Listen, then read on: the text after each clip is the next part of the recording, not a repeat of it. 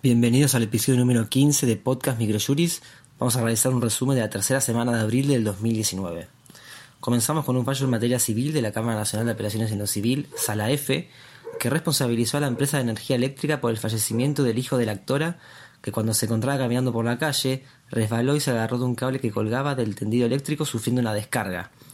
La alegación hecha por la demandada en torno a que no se habrían formulado denuncias respecto de la conexión clandestina carece de relevancia, dice el fallo, ya que la empresa no probó haber cumplido con su deber de supervisión.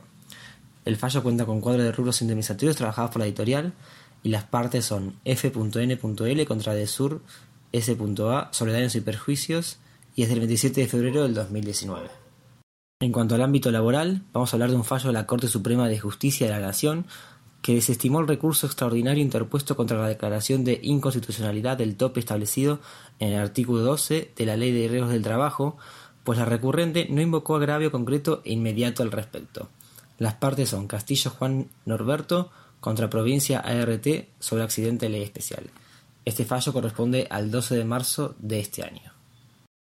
Finalmente, en materia de salud, un fallo de la Cámara Federal de Apelaciones de Rosario, Sala A, otorgó una indemnización por daño moral a la actora debido a los padecimientos derivados de la pérdida de horas de su vida en las tramitaciones que se vio obligada a realizar ante la reticencia de la obra social en cumplir con las prestaciones debidas. Este fallo también cuenta con un cuadro de rubros indemnizatorios que hemos trabajado en la editorial y las partes del mismo son P.M.T contra OSTOP sobre daños y perjuicios. Es del 6 de febrero del 2019. Como novedad legislativa, el Poder Ejecutivo Nacional aprobó mediante el Decreto 258 del 2019 el Plan Nacional Anticorrupción 2019-2023. Por su parte, la Comisión Nacional de Trabajo en Casas Particulares, con la resolución número 1 de este año, estableció una recomposición salarial adicional del 15%, para el personal doméstico.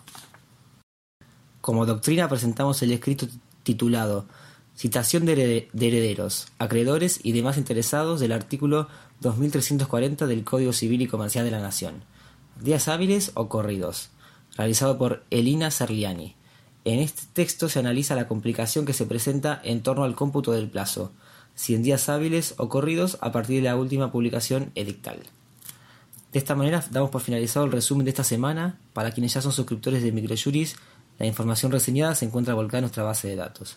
Para quienes no sean suscriptos, los invitamos a conocer nuestros planes de suscripción en nuestro blog aldiaargentina.microjuris.com. Muchas gracias y hasta la semana que viene.